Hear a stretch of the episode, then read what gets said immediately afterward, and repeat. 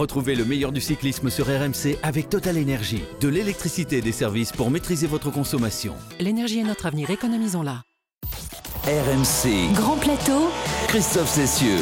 Salut à tous, la saison des classiques est désormais derrière nous. Place maintenant à celle des grands tours. Giro, Tour de France, puis Vuelta qui vont s'enchaîner, tout cela en l'espace de 4 mois.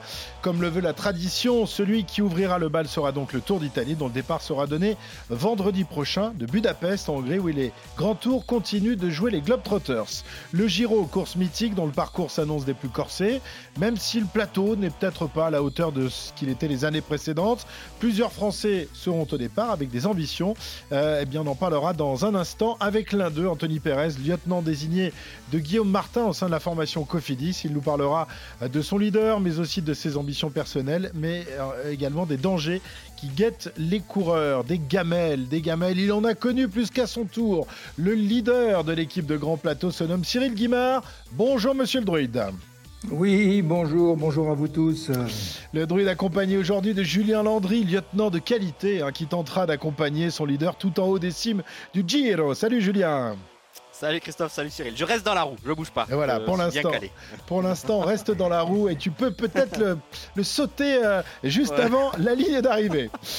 C'est donc de Budapest que s'élancera ce vendredi euh, le Tour d'Italie cycliste, plus connu sous le nom de Giro, course mythique qui rêve euh, depuis ses débuts en 1909 de ravir au Tour de France son titre de course la plus importante au monde. Oui, mais malgré ses efforts, malgré la beauté de ses paysages et, sa géographie propice aux grandes étapes de montagne, le Giro reste euh, malgré tout l'éternel second, une place qu'il doit sans doute à son placement dans le calendrier. Le mois de mai est magnifique pour courir, pour faire de la course de vélo, mais un petit peu moins bankable que le mois de juillet. Cyril, est-ce que ce rang euh, d'éternel second, le Giro le doit uniquement à ce calendrier moins favorable ou alors peut-être à son âge parce que euh, il est un peu le, le- jeune frère du Tour de France? Oui, et 1909, le premier tour euh, 1903, donc il y a six ans d'écart. Bon, je pense qu'il y aurait pu avoir, euh, il y a quand même eu euh, deux guerres qui sont passées par là, mais on, a gardé euh, une certaine fidélité aux dates des, différentes épreuves, les plus importantes, tout du moins, et au niveau des, grands tours, sauf le Tour d'Espagne qui était avant le Giro et qui est passé maintenant après le Tour de France. Non, le, le, Tour d'Italie ou le Giro, comme vous voudrez, ou la Vuelta ou Tour d'Espagne, ne pourront jamais, tout du moins dans l'immédiat, euh, prendre la place de leader devant le Tour de France, parce que le Tour de France, euh, j'ai envie de dire, euh, son fonds de commerce, son fonds de commerce, c'est le mois de juillet, c'est le mois des vacances, c'est les congés payés qui sont arrivés il y a déjà quelques dizaines d'années, qui font que les gens sont disponibles pour aller sur le parcours et sont disponibles aujourd'hui euh, pour euh, regarder la télévision. Euh, Comme moi, quand j'étais môme, j'écoutais Georges Briquet à la radio et un peu plus tard Robert Chapat. Donc le Tour de France ne peut pas perdre, tant qu'il sera au mois de juillet, son leadership au niveau des grands tours. Ça avait bien marché pourtant au mois de septembre, l'année de, de la pandémie. Il y avait peut-être un petit peu moins de monde sur le bord des routes, mais finalement, c'était pas, c'était pas si mal quand même, hein, ce, ce mois de septembre. Oui, mais euh, il faut il faut pas prendre les exceptions pour en faire des règles générales. Euh, Rappelez-vous euh, lorsqu'il y a eu Alors, les org- Paris-Roubaix, c'était bien en octobre aussi, tu vois, Oui, finalement. oui, oui, mais oui. Et d'ailleurs, c'est vrai qu'on se pose plein de questions hein, ouais, sur ces programmations de calendrier. Est-ce que euh, des dates immuables, comme tu disais, le Giro en septembre, c'était bien Est-ce que Paris-Roubaix, dans le froid, en octobre, c'est une solution? Euh, C'est vrai que les calendriers sont arrêtés et que des fois, le changement, ça fait aussi du bien parfois. Ouais, même si ça commence à, discuter un petit peu, parce que les, organisateurs aimeraient bien euh, que dans la saison des classiques, euh, les coureurs puissent à la fois courir les Flandriennes et, les Ardennaises, et on envisage peut-être, pourquoi pas, un déplacement de, certaines grandes classiques mois de, de septembre-octobre, on verra, mais pour l'instant, on en est encore loin. Alors, les organisateurs des grands tours se livrent une bagarre acharnée tous les ans pour euh, délivrer un, tracé toujours plus excitant et un plateau de choix. Euh, Julien, on va voir avec toi, euh, on va d'abord s'intéresser à ce tracé. Franchement, quand on y regarde de plus près, on n'a qu'une envie, hein, c'est celle de franchir les Alpes et même d'aller un peu plus loin que d'habitude, puisque c'est en Hongrie, d'où partira le, le Tour vendredi, le Giro pardon, vendredi prochain.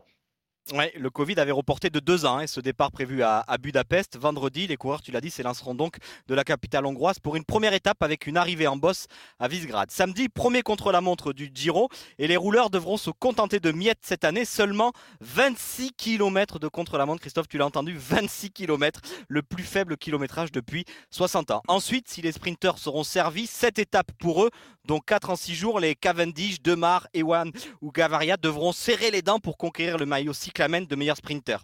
51 000 mètres de dénivelé positif. Quatre arrivées au sommet, dont l'Etna mardi et ses 25 km. Le blocos escaladé deux fois vendredi. Et comme d'habitude, la dernière semaine sera décisive. Les deux étapes prennent, dont la 16e étape avec 5250 mètres de dénivelé. Trois ascensions dans le Mortirolo et Santa Cristina. Et le samedi, ce sera le Passo Podrio, euh, toit de ce Giro à plus de 2000 mètres d'altitude. Dimanche, pour finir, un chrono de 17 km à Vérone pour peut-être changer la donne d'un Giro qui semble promis à un grimpeur. oui, effectivement, hein, très peu de, contre-la-montre. Alors on va voir, euh, bah, ça va sans doute arranger certains, notamment quelques, Français. Euh, Cyril, un mot sur le tracé. Euh, l'avantage avec l'Italie, c'est que la montagne n'est jamais très loin, il y en a partout. Ça va commencer très fort avec l'ascension de, l'Etna, ce volcan qui est, qui est loin d'être endormi et qui devrait donner lieu à une première bagarre dès mardi prochain. C'est-à-dire qu'il y aura juste quelques jours de course et tout de suite on va rentrer dans le dur. Hein. Oui, oui, euh, le, Tour d'Italie a cette particularité, c'est que tous les deux jours, vous pouvez faire une étape de montagne ou de moyenne euh, montagne. Et même le premier jour, euh, si on y regarde bien, je suis pas sûr que ce soit des sprinters qui puissent s'imposer, puisqu'on arrive au sommet d'une bosse d'un kilomètre 5 à, à 5, pour 5 ou 6% Donc peut-être pas les sprinters le premier jour. Euh, ce qu'on pourra remarquer, euh, je pense que c'est quelque chose qu'il faudra souligner, euh, arriver à moins de 25 km de contre-la-montre sur trois semaines de course, je pense qu'il faut que David Lapartien, vous savez, notre euh, euh, président de l'Union cycliste internationale, se penche sur le sujet pour tout simplement supprimer les comptes la montre, puis ça nous fera du bien, puisque nous en France, c'est pas là où on, est on excelle euh, le plus. Oui, mais je sais que toi, tu es un passionné des contre la montre, tu as toujours adoré ça, Cyril. Ah, bah, c'est l'épreuve de vérité. Si vous supprimez l'épreuve de vérité, vous supprimez tout. Ouais. C'est d'ailleurs pour ça qu'Evenpool ne bah vient pas au Giro cette année, hein, parce qu'il n'y a que 26 km de chrono, et qui d'ailleurs, lui, préférera aller à la Vuelta où il y aura plus de, de, de, chrono, normalement. il viendra peut-être au tour, on aura l'occasion d'en reparler. Aussi. Ouais, ça c'est sûr, on aura l'occasion d'en reparler. Messieurs, on Avec la particularité juste du tour, euh, Christophe, c'est qu'ils vont faire trois jours en Hongrie, journée de repos dès le lundi. Euh, ce, sera un peu, ce sera le cas euh, pour le Tour de France également. Avec, Exactement, avec, parce qu'il faut un transfert, et avec donc ce transfert vers l'Etna, où tu l'as dit, la première arrivée au sommet aura lieu dès mardi, quatre jours après seulement le départ du Giro. Ouais, voilà, un col de 25 bandes pour, pour débuter après, après le, le, plat pays de, le plat pays hongrois, ça va être sympa. Tiens, on accueille Anthony Pérez, le coureur de la formation Cofidis, qui sera au départ justement vendredi prochain de ce Giro. Bonsoir, bonjour Anthony. Bonjour à tous. Bon, Anthony, 25 euh, euh, bornes d'Etna, ça va être sympa pour, pour commencer après trois petits jours en Hongrie. Ça va être sympa ce, ce, plateau de, ce plat de résistance d'entrée. ouais, on va voir ça, ouais. ouais. Est-ce que tu as, déjà repéré Alors, je sais que, que ton leader, euh, Guillaume Martin, euh, a, repéré, plus que repéré même, euh, l'histoire, puisqu'il est resté quelques, quelques jours à, l'Etna. Est-ce qu'il va vous donner des conseils? Est-ce que toi, tu, tu connais aussi? Est-ce qu'on est qu'on reconnaît le Giro comme, comme, on reconnaît le Tour de France quand on est un coureur français? Non, parce que c'est pas des routes qu'on pratique toute l'année, donc ça n'a rien à voir. Après, on y court quand même de temps en temps dans, l'année, mais là, ce serait une nouveauté en plus des en Hongrie. Et puis la nouveauté, pour moi, c'est la Sicile. Je ne suis jamais allé, donc euh, ouais, ça va, ça va changer de paysage. Ben oui, c'est sympa. De... C'est la première fois, je crois, que tu cours le, le Giro, Anthony. Hein oui, c'est ça. Ouais. Bon, c'est pas mal parce que ça fait quand même partie des, courses mythiques quand on est un coureur de, de grand tour ou de, de, grandes classiques comme toi. Ouais, c'est clair, ça fait plaisir. Et puis euh, découvrir les trois grands tours dans une carrière, je pense que c'est intéressant. Et, et puis là, en plus, on a des gros objectifs avec Guillaume. Oui, exactement. On va reparler de ces objectifs. Un, petit mot, euh, on en parlait il y a quelques instants avec Cyril. Seulement 26 km de chrono. Est-ce que toi, c'est plutôt du genre à t'arranger ou au contraire, tu trouves qu'il faudrait quand même qu'il y ait un peu d'équilibre entre les, différentes épreuves dans, un grand tour? Bah, J'adore les chronos, donc euh, je dirais qu'il en faudrait plus. Mais le problème, c'est qu'il faut, il en faut pour tout le monde. Guillaume, il dirait il en faut moins. Enfin, tu vois, il en faut pour tout le monde. Donc, euh, c'est comme ça. Ouais, c'est comme ça. Et c'est vrai que certains coureurs qui sont passionnés de, l'exercice chronométré sont un peu euh, frustrés ou ne, ne prendront pas le départ. Anthony, alors justement, un mot de, euh, de, Guillaume Martin, le leader de la formation Cofidis, qui est allé euh, tout seul, ou, presque. Je crois qu'il avait juste l'un de, ses entraîneurs à, ses côtés, qui est allé s'installer en, en, Italie, en Sicile plus exactement, sur les pentes de, l'Etna pour se préparer, sans aucun coéquipier. C'est plutôt original comme préparation. Ouais, c'est clair. En plus, il est parti trois semaines, donc c'est quand même un, sacré courageux.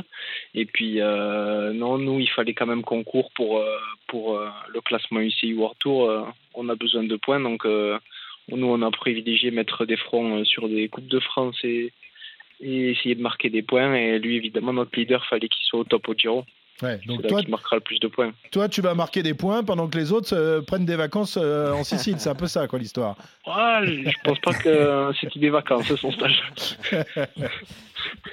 Cyril, c'est vrai que c'est. S'il performe au Giro, il marquera beaucoup de points au classement ici. Ah, exactement. Ça sera, exactement. Ça sera bénéfique comme préparation. Exactement. Cyril, c'est un original quand même, Guillaume Martin. C'est un garçon qui détonne dans le peloton. On aime bien avoir justement des, des esprits un peu, un peu différents. Euh, partir tout seul, là, dans, dans sa chambre d'hôtel. On a vu qu'il y avait son vélo dans sa chambre d'hôtel avec euh, euh, deux, trois chambres à air. C'est tout ce qu'il y a. C'est quand même un peu surprenant pour un, pour un grand leader d'une grande équipe pour le tour.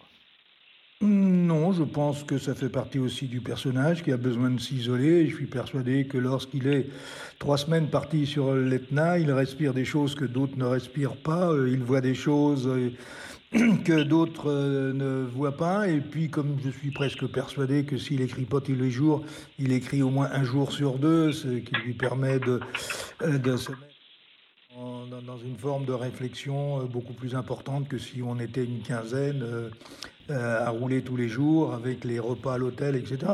Non, je pense qu'il est, il est, euh, il est dans son fonctionnement euh, à lui.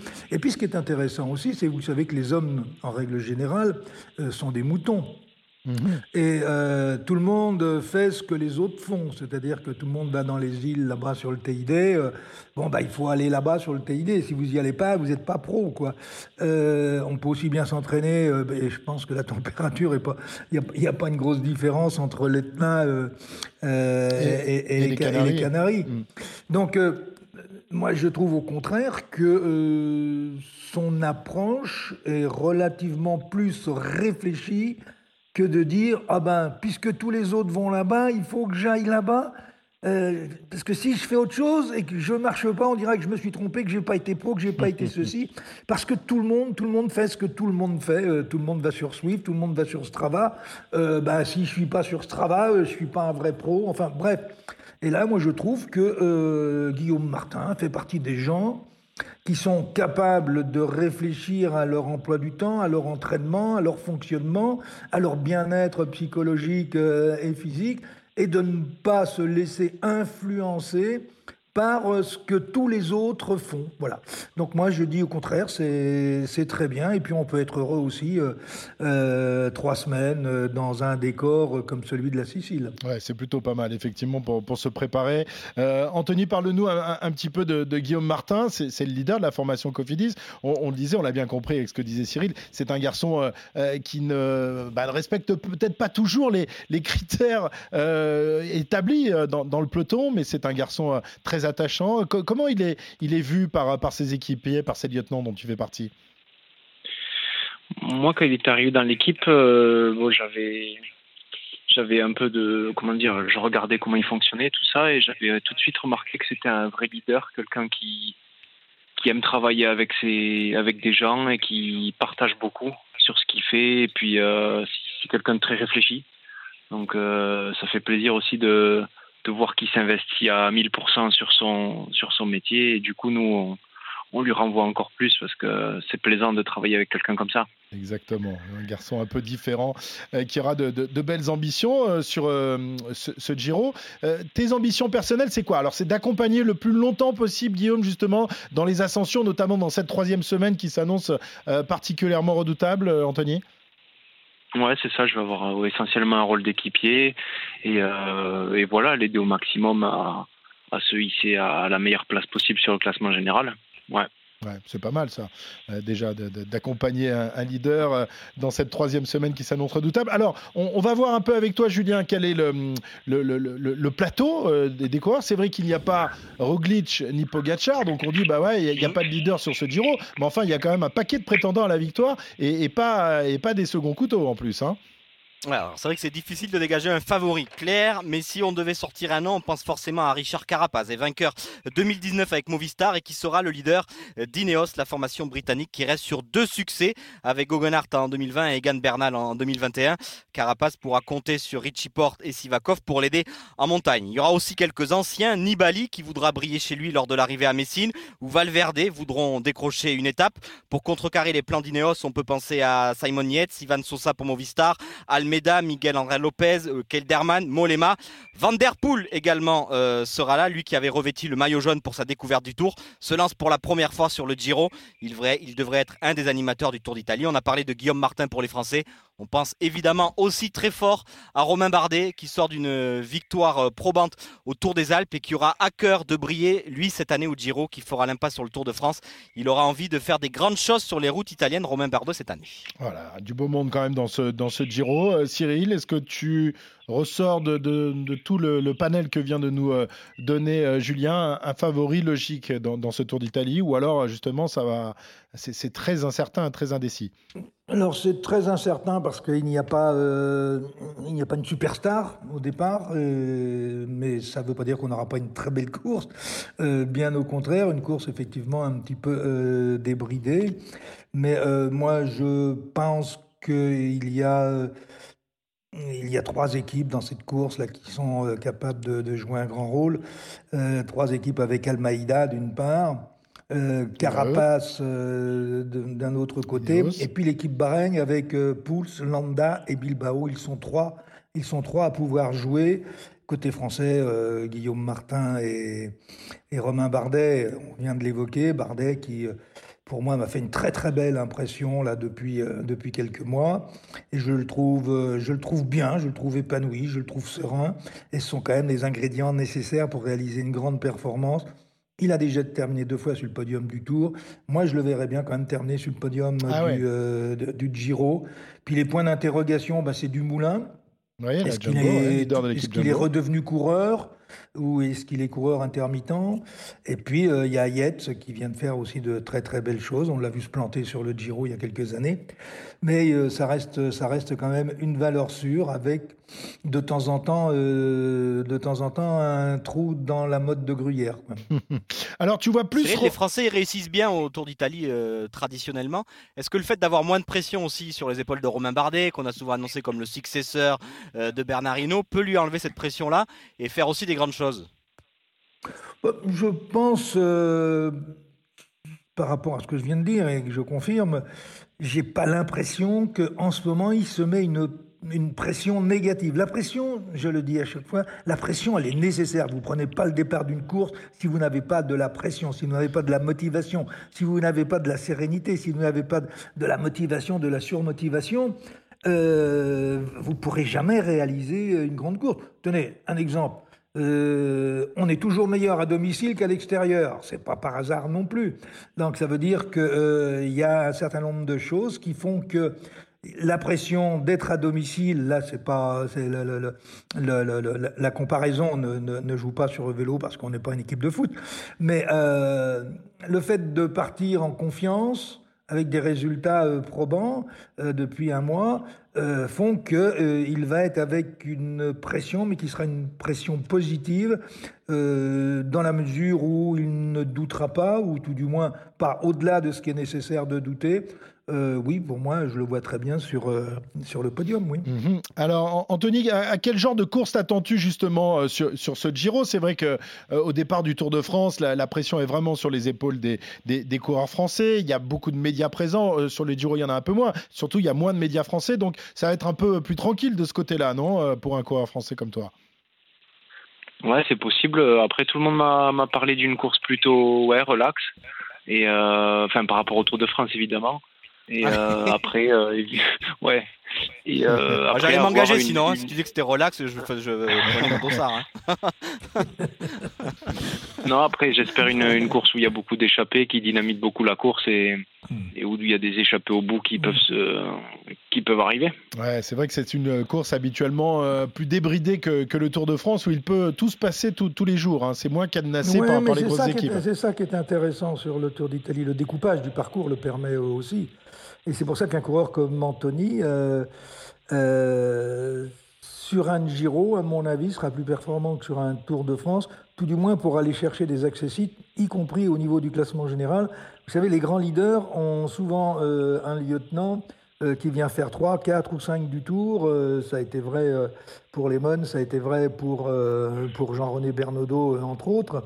quand vous avez un grand leader et que vous rentrez dans un système de course où vous pouvez jouer, euh, vous pouvez jouer plusieurs cartes, eh bien, il y a un moment, la porte peut s'ouvrir. Et, ah et, pour moi, un top 10 pour Anthony, avec, euh, avec son leader qui sera, à mon avis, obligatoirement dans le top 10, euh, ben, ça permettra en plus de marquer des points.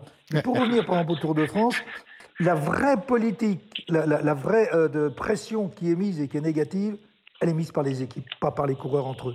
Ils ont tellement envie d'y être dans le Tour c'est la pression qu'on va mettre par rapport à l'importance de l'événement qui va se retourner contre justement la capacité à être serein, motivé et à pas se poser de questions. Et eh ben voilà, Anthony, tu as compris ce qu'a dit le druide. Hein. Euh, sans pression et, euh, et, un top 10, ce serait pas mal ça quand même, non? Ah ouais, c'est joli. Hein. Je te remercie Cyril de me porter autant de, de comment dire, je sais pas comment on dit, mais bref, merci. non, mais t'inquiète pas, quand tu feras dans le top 10, tu m'enverras un chèque. Même en liquide, je ah, ça marche. Bon, Anthony, euh, autre sujet, euh, tu euh, faisais partie du, du, peloton de Liège-Bastogne-Liège il y a de cela quelques jours. Tu étais à, à l'arrière du, du, peloton lorsqu'il y a eu cette, cette chute qui a mis une grande partie du, peloton à terre. tu es arrivé un peu plus tard sur, sur le coup. C'était vraiment une, scène un peu euh, qui, fait peur à, tous les coureurs de voir autant de, coureurs à terre. Euh, et je ne sais pas si tu as pu euh, voir toi, toi-même où en était Julien Alaphilippe, comme Robin Bardet a, pu le faire. Mais toi qui as connu justement les, chutes et notamment une grave chute sur le Tour de France, ça file des, peurs rétrospectives, j'imagine. Hein. Ouais, en plus deux semaines avant, j'étais tombé à, au circuit de la Sarthe, un peu, un peu la même chute, une grosse gamelle de tout le monde et, et moi qui arrive dans le, dans le tas. Mais là, ouais, à Liège, euh, c'était un peu plus impressionnant parce que ça roulait plus vite. On, ça roulait super vite et ouais, j'ai vu tous les mecs euh, s'envoler en fait parce que c'était une route étroite. Et euh, du coup, quand tu es dans les roues, tu vois pas en fait la chute. Donc, mhm. je voyais des vélos voler à droite et à gauche. Et là, là j'ai commencé à piler. Ah, tu étais juste derrière. Je croyais que tu étais un peu décalé par rapport au peloton. Mais tu étais à l'arrière du peloton en fait. Tu étais avec celui-ci. Hein. Ouais, je revenais d'une crevaison en fait. Donc, ah. je revenais juste dans le peloton. Et là, boum. Euh, euh, qu'est-ce que tu as pensé du, message lancé par Romain Bardet qui a appelé notamment les coureurs, à, certains coureurs, à prendre moins de risques quand ils courent en, peloton? Est-ce que euh, toi aussi, certains te, font peur parfois? Non, c'est un peu tout le monde. il y a toujours de l'attention dans le peloton. Donc, quand tu rentres dans le final, de toute façon, tu es guidé par l'instinct, par ta motivation, par aussi euh, ton placement où tu dois être. Donc euh, il y a tellement de facteurs qui rentrent en jeu que tu peux pas. Enfin, il y a des trucs que tu peux pas contrôler, c'est pas possible. Ouais.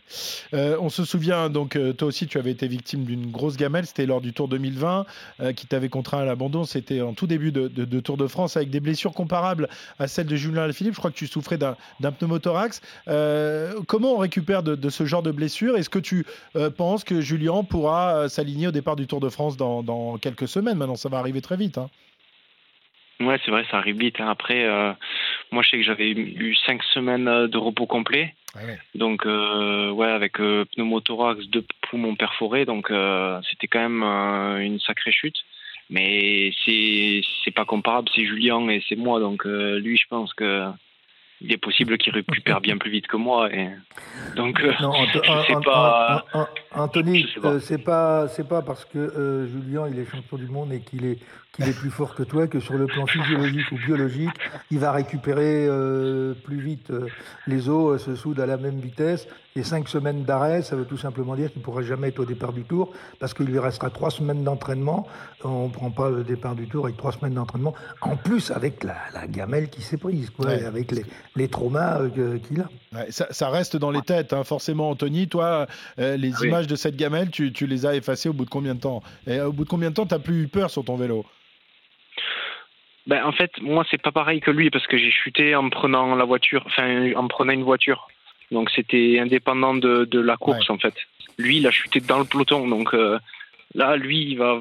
Enfin, je sais pas, mais moi, je sais que j'ai pas eu de mal à retrouver le, les chemins du peloton euh, sans avoir peur, quoi. Lui, j'espère que qu'il n'aura pas l'appréhension du peloton. Après, je pense pas. Hein, c'est Je le redis, si Julien Lafilippe, après Cyril n'est pas d'accord, mais.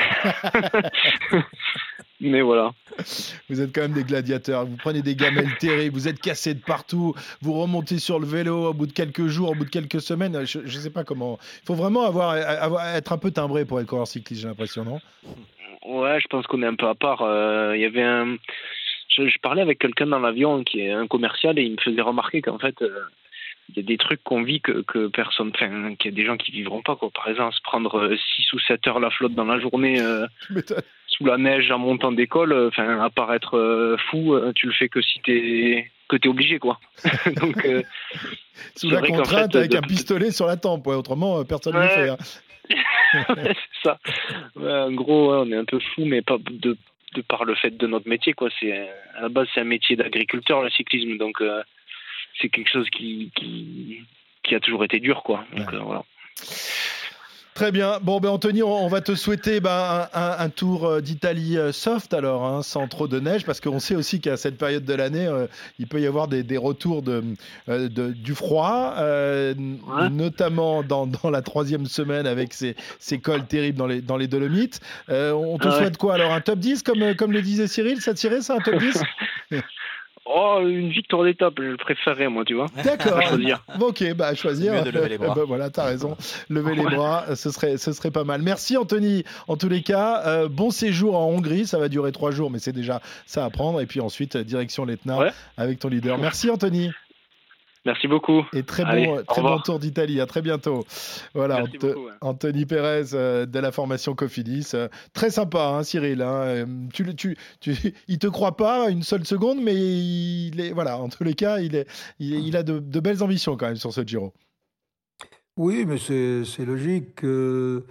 On ne sait pas comment la course va se, va se dérouler. Et puis, je crois qu'il est déjà plus ou moins formaté pour être uniquement équipier. Euh, alors après, je ne sais pas dans l'approche des 24 heures ou 48 heures euh, comment euh, les choses vont se, vont se dérouler ou, ou, ou, s'articuler au travers des différents échanges qu'ils auront ensemble, coureurs et, staff. mais il a, il, a des belles cartes à jouer. Euh, tout en étant un équipier, euh, un équipier parfait. Un équipier, c'est pas que quelqu'un qui passe la roue, qui va chercher des bidons. C'est aussi quelqu'un qui peut être actif dans la course, pas seulement pour boucher des trous, mais pour euh, faire euh, pour euh, lancer des opérations qui peuvent être productives derrière. Mhm. Messieurs... Pour parler de Julien, vite fait, euh, Christophe, Patrick Lefebvre a donné des nouvelles ce matin.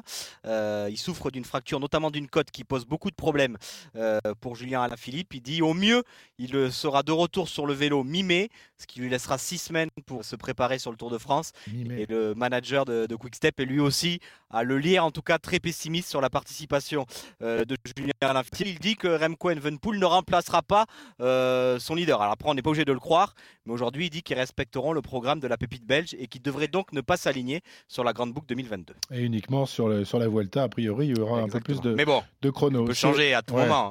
Cyril, tu le crois Le fait vert, tu n'as pas l'habitude de souvent le croire, hein, donc euh, je, pense que... Euh, c'est-à-dire que je crois ce qu'il ne dit pas. Très bien. Ah. Tous les sportifs et les, et les entraîneurs sont de fiefés menteurs, donc on ne va pas vous croire, messieurs. Très bien un, dernier mot. Euh, si vous non, non, ceci dit, ceci dit il, a, il, a, raison sur une fait. Euh, c'est que s'il reprend le vélo euh, vers la mi-mai, c'est-à-dire dans deux semaines, ça ne sera pas de l'entraînement, hein, les 15 premiers jours, ce sera de la réadaptation Mhm. Euh, donc le véritable entraînement, il va commencer trois semaines ou quatre semaines avant le départ du Tour. Donc euh, euh, là, il a, il a raison d'être pessimiste sur sa participation au Tour de France. Merci, docteur Guimard. Vous avez été parfait. une dernière question donc. Si vous deviez dégager un favori, qui va porter le maillot rose à l'arrivée à Vérone dans quelques semaines? Cyril bah, Moi, je reste, je reste quand même sur, sur Carapaz. Carapaz pour toi. Julien ah, J'avais dit que c'était mon premier nom dans mon papier. Je pense que Carapaz, avec la force d'Ineos, euh, sera aussi le, grand favori de, ce Giro. Très bien. Moi, je vais mettre un petit billet, mais c'est un billet euh, de Cocorico sur Romain Bardet. Je pense que c'est mmh. enfin son heure et on espère évidemment qu'il va, qu'il va pouvoir briller. Il nous a montré qu'il était en grande mmh. forme ces dernières semaines. Merci. Moi, j'ai pas voulu le donner parce que je veux pas lui porter la poisse, mais toi, t'as pas hésité. Ouais, hein. Moi, j'hésite pas à porter la poisse à tout le monde. bien. Merci à tous les deux et à très bientôt. À la semaine prochaine, évidemment pour, euh, bah, on évoquera, on évoquera ce, Giro. On sera à la veille de l'étape de, de l'Etna. On en reparlera de cette étape. Merci messieurs, bonne semaine et donc euh, à lundi prochain dans Grand Plateau. Ciao ciao. Retrouvez le meilleur du cyclisme sur RMC avec Total Énergie. De l'électricité et des services pour maîtriser votre consommation. L'énergie est notre avenir, économisons-la.